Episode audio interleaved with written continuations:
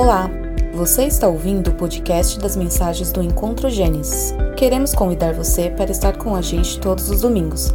Para mais informações, acesse encontrogenesis.com.br. Centrados no Evangelho, amando Deus e amando pessoas. Uma metáfora aqui, uma alusão. Como vocês sabem, eu faço educação física na faculdade. Acho que eu já falei isso aqui mais de 10 vezes, mas vocês vão entender porque que eu vou falar isso aqui. Faço educação física na faculdade e uma das matérias que eu mais gosto, que eu sempre gostei, é anatomia. O que é anatomia, André?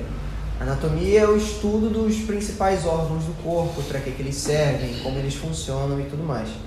E eu lembro que a minha primeira aula de anatomia foi no primeiro período, assim que eu comecei na faculdade, foi numa sexta-feira com o professor Roberto. Era uma aula que começava 10 para as 7 até 10 e meia. Era muita aula. E como era o primeiro dia de aula, ele começou com aquelas coisas mais gerais. Ele explicava o que ia cair ao longo do semestre e tal. E à medida que a aula foi passando, ele começou de fato a tratar de anatomia. E é só a gente parar parar para pensar. Se ele vai começar a ensinar anatomia para alguém, ele começa explicando isso da forma mais fácil possível, da forma mais geral possível. Então ele começou falando a respeito dos ossos. Então o primeiro slide que tinha lá era o esqueleto humano inteiro. A gente não sabia absolutamente nada, então ele começou literalmente do zero. A partir do momento, a partir no momento em que a aula começou a fluir um pouco mais, que a gente começou a ficar mais confortável com o conteúdo, aí ele já começou a deixar aquele esqueleto que a gente estava estudando mais específico, mais complicado. Então ele não se referia mais ao esqueleto humano falando apenas esqueleto. Ele falava esqueleto axial ou esqueleto apendicular. Aí a gente tinha que aprender o que, que era isso.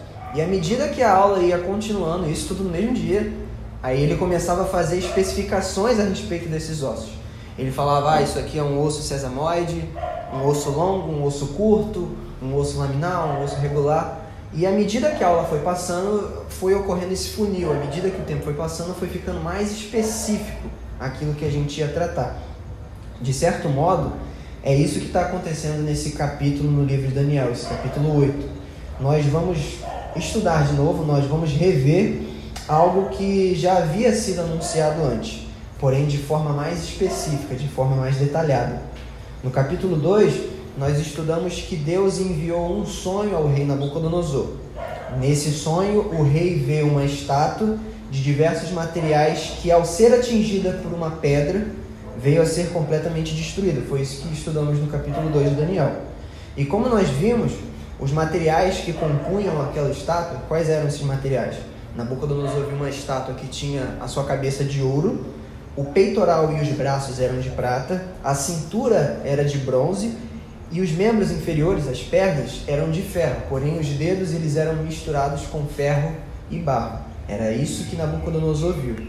E Daniel, o profeta, ele dá a interpretação desse sonho. Ele diz que aqueles materiais que estavam na estátua, eles representavam a própria Babilônia e os reinos que viriam depois dela. Já a pedra que atingiu a estátua e derrubou ela por completo, representava o reino de Deus que seria completamente diferente dos reinos humanos anteriores. Foi o que nós estudamos em Daniel capítulo 2.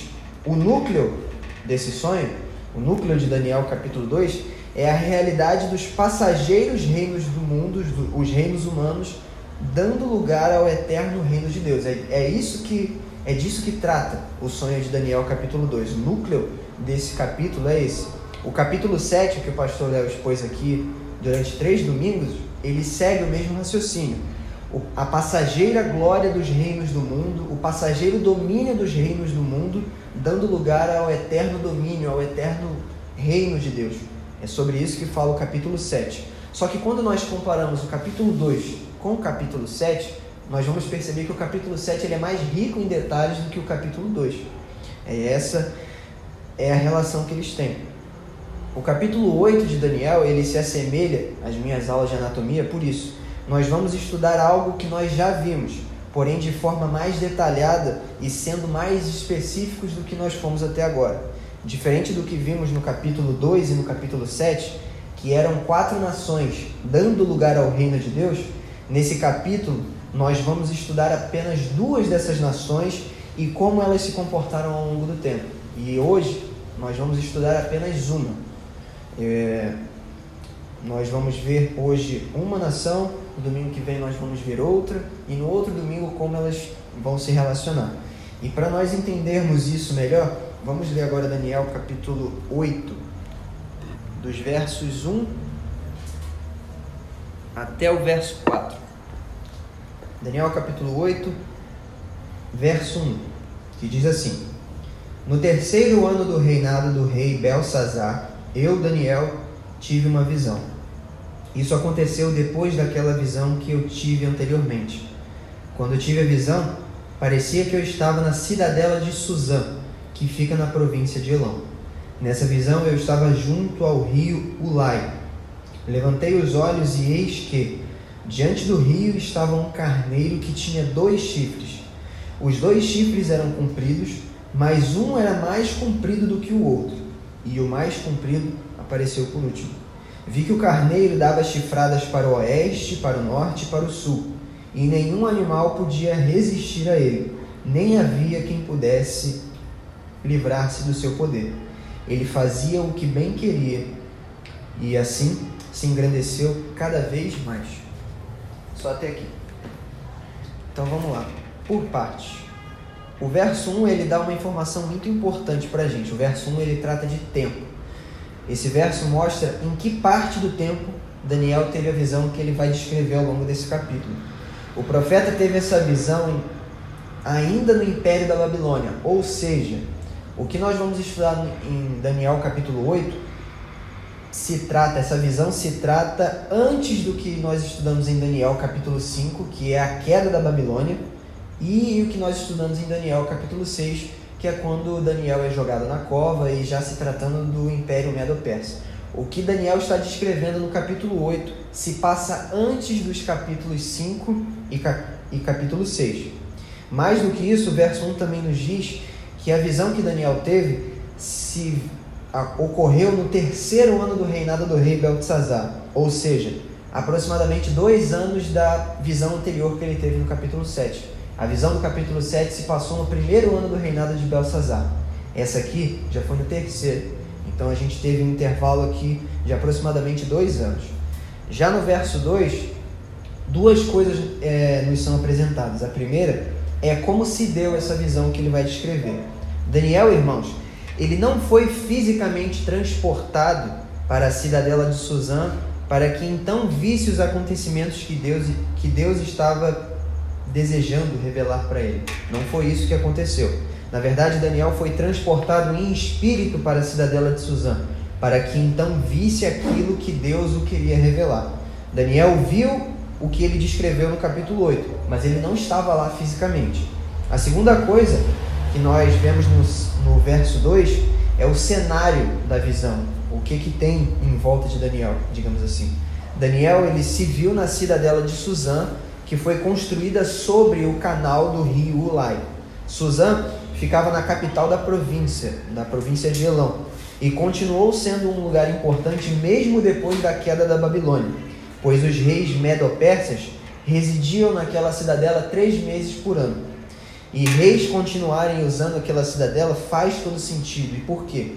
Porque o termo cidadela se refere a uma fortaleza que é construída em um ponto estratégico visando proteção. No caso dessa cidadela, ela foi construída sobre o canal de um rio na capital de uma província. Então era um lugar muito atrativo para reis, digamos assim.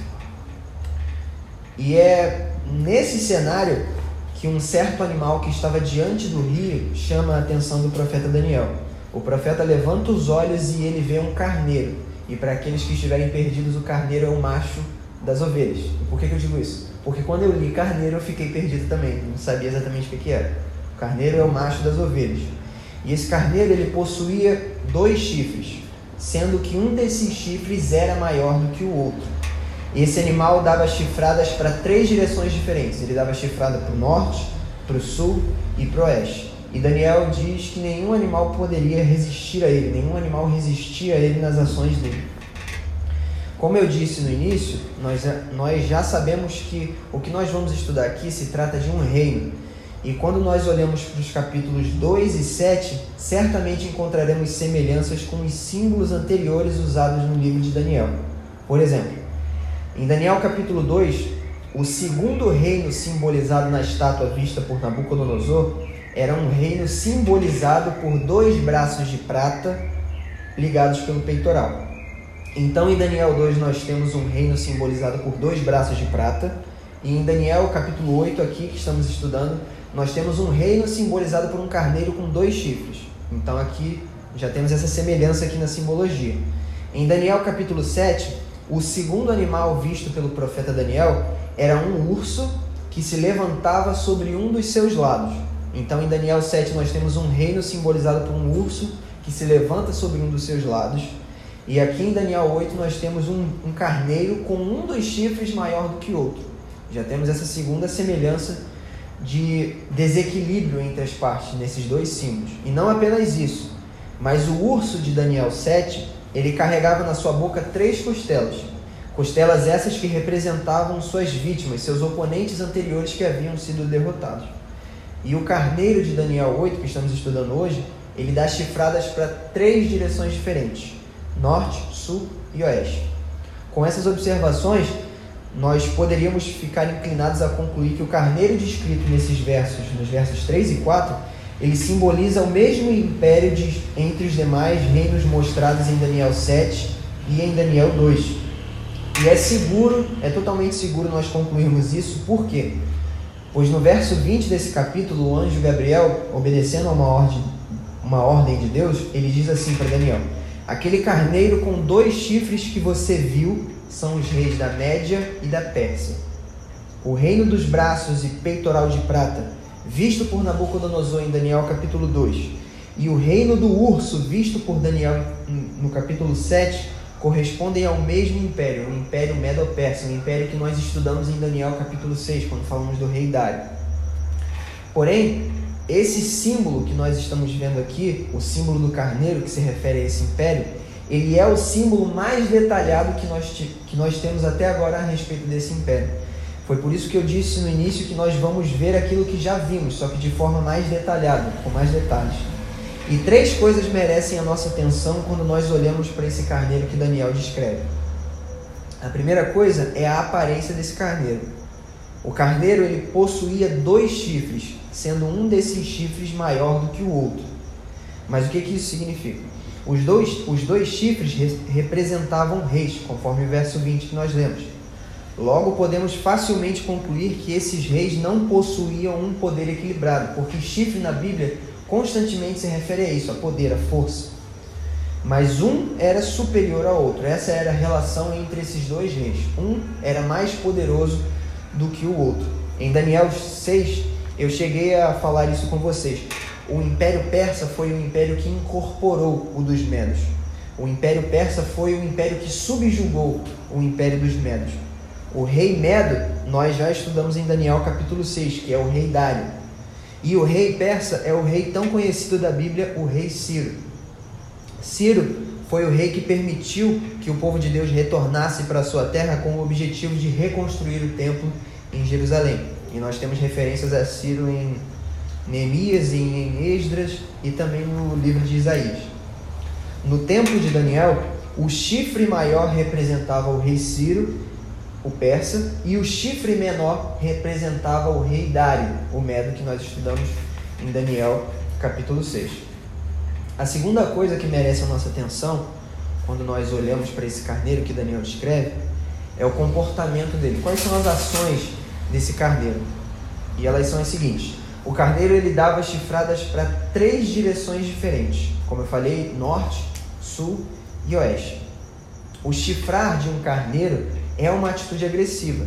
Se um carneiro simboliza aqui um reino, dois reis, então podemos concluir que as chifradas desse carneiro tratam de atitudes agressivas desse reino, ou seja, se trata de guerra.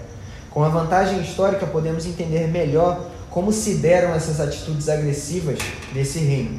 A união dos medos e dos persas em um só império criou um exército poderoso que conquistou diversos diversos territórios para o oeste, onde ele subjugou a Síria, a Ásia Menor e a Babilônia.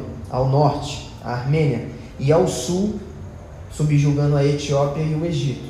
E aqui estão os alvos das chifradas do carneiro e as vítimas, as costelas, que estavam na boca do urso em Daniel capítulo 7. A terceira coisa que merece a nossa atenção, quando nós olhamos a descrição de Daniel, é a intensidade do poder desse carneiro. Daniel ele tenta nos mostrar isso dizendo três coisas. Ele diz o seguinte: nenhum animal poderia resistir ao carneiro. Mas o que, que isso quer dizer? Irmão, se o carneiro aqui descrito simboliza um reino, os animais que rivalizavam com ele também representavam reinos. Aqui Deus está mostrando a Daniel que nesse ponto da história não havia nação que fosse páreo ao Império Medo-Persa. Ninguém poderia resistir ao seu poder. Essa é a primeira coisa que Daniel fala. A segunda é que não havia quem pudesse se livrar do seu poder. Isso provavelmente se refere ao fato de que as nações que foram subjugadas pelo Império Medo-Persa não poderiam se ver livres do seu poder. Por isso que o profeta diz que não havia quem pudesse se livrar dele. A terceira coisa que Daniel diz a respeito do carneiro é que ele se engrandeceu cada vez mais. O poder que o Império Medo-Persa possuiu foi suficiente para proporcionar isso a ele, fazer o que ele bem desejasse. Não importava se era certo ou se era errado. Sendo a nação mais poderosa da terra, o Império Medo-Persa se deu a esse luxo. O carneiro fazia o que bem queria e, possuindo tanto poder, cedeu à tentação de se engrandecer cada vez mais. E nesse ponto da visão aqui, o final do verso 4, fica difícil dizer exatamente que rei desse reino se engrandeceu a esse ponto, teve essa atitude.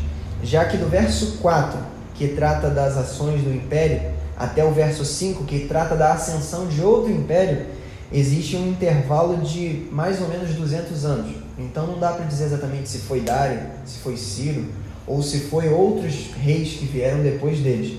Mas o que nós podemos concluir aqui é que o orgulho precedeu a queda desse império. O orgulho foi algo que fez parte desse império. Tentando resumir o que nós vimos nesses quatro versos, poderíamos dizer que Deus está mostrando a Daniel, que ainda vivia na época do Império Babilônico, que futuramente outro império iria reinar sobre a terra no lugar da Babilônia. Outro império viria subjugar outros reinos. E como nós vimos, esse reino é governado pelos reis da Média e da Pérsia. E afinal, que impacto esses quatro versos teriam na vida de Daniel? Que diferença fazia na vida dele esses quatro versos que nós lemos aqui? À medida que o tempo passava, ficava mais e mais claro para Daniel que Deus cumpriria sua promessa de derrubar a Babilônia e levantar outros reinos até que, ele, até que eles dessem lugar ao reino de Deus triunfante e eterno. Deus estava mostrando para Daniel que aquilo que ele havia prometido em Daniel capítulo 2 iria se cumprir.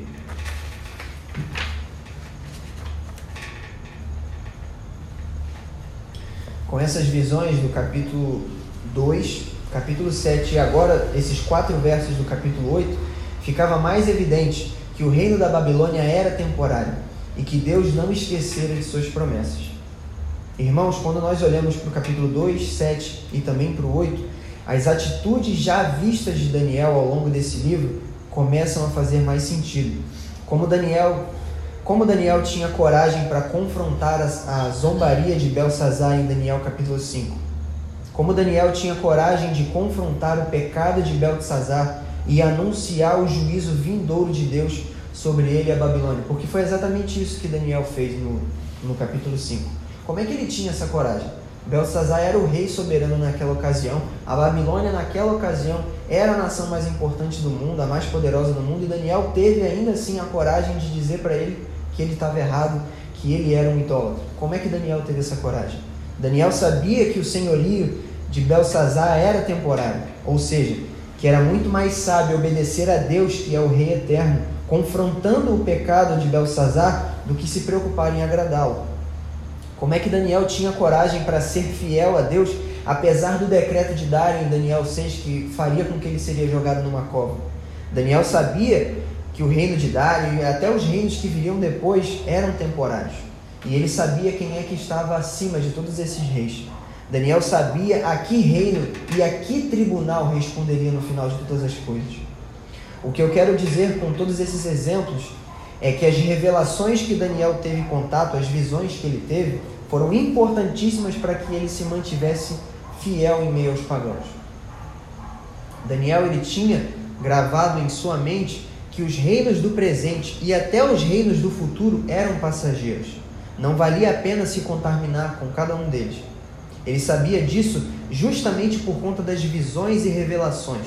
Daniel ele não era seduzido pelas coisas da Babilônia e nem seria seduzido pelas coisas do reino de Dário, porque ele sabia que tudo aquilo era temporário. Porque então, quando a gente para para pensar e traz um pouco mais para os nossos dias, por que então muitas pessoas hoje não são assim? Por que, que muitas das vezes as pessoas não se comportam como Daniel? Por que muitas pessoas se deixam seduzir pelas coisas do tempo presente? Porque muitas, porque muitas vezes nós, ao invés de seguir o exemplo de Daniel, nos deixamos, não digo nem seduzir, mas nos deixamos ficar apegados às coisas do presente, às coisas desse reino. Por que, que nós não fazemos exatamente como Daniel fez? E dizendo isso, é provável que alguém pudesse argumentar, mas André, para Daniel era fácil ser fiel. Foi ele quem teve acesso às visões e às revelações. Eu não vi, eu não, eu não tive a visão da estátua com quatro materiais que era derrubada por uma pedra. Eu não vi isso, eu não tive contato com esse sobrenatural. Eu não vi quatro animais emergindo do mar e depois o tribunal de Deus descendo do céu. Eu não vi isso. Eu também não tive contato com essa visão aqui de um carneiro com dois chifres dando chifrada para três direções. Eu não vi isso. Talvez alguém pudesse dizer, dizer assim. Mas nós também temos acesso a isso aqui. A revelação de Deus está bem aqui. Nós temos acesso, sim. A revelação de Deus está aqui. O que nos ensina a não sermos seduzidos pelo pe pelos pecados do nosso tempo está bem aqui. Nós não temos desculpa. Da mesma forma que Daniel foi fiel, nós também podemos, porque nós temos isso aqui. Da mesma forma que Daniel sabia que tudo aquilo daqueles reinos era temporário, nós também sabemos que tudo isso aqui é porque temos isso aqui. Da mesma forma que Daniel era indesculpável, nós também somos. Porque muitos hoje, mesmo dentro da igreja, estão entregues aos pecados dos reinos presentes. Porque não se voltam para a palavra de Deus não se voltam para a revelação de Deus que é a Bíblia. O povo de Deus, ele não precisa de visões, nem de novas revelações, mostrando novas doutrinas ou mostrando a vontade de Deus. Porque Deus já nos mostrou o seu querer de forma plena e perfeita. Em Hebreus, capítulo 1,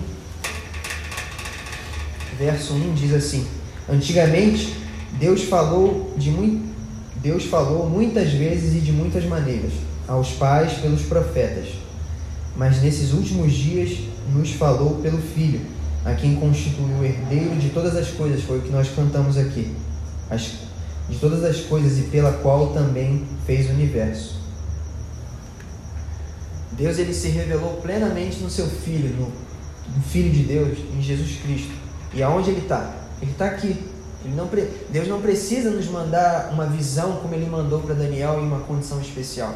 O ensino de Cristo já está aqui, nos ensinos dos apóstolos, já está aqui.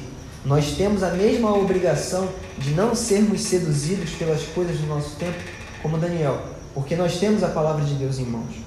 Estar diante da palavra de Deus foi importantíssimo para que Daniel se mantivesse fiel a Deus e continuasse esperando com fé pelo reino eterno do Criador.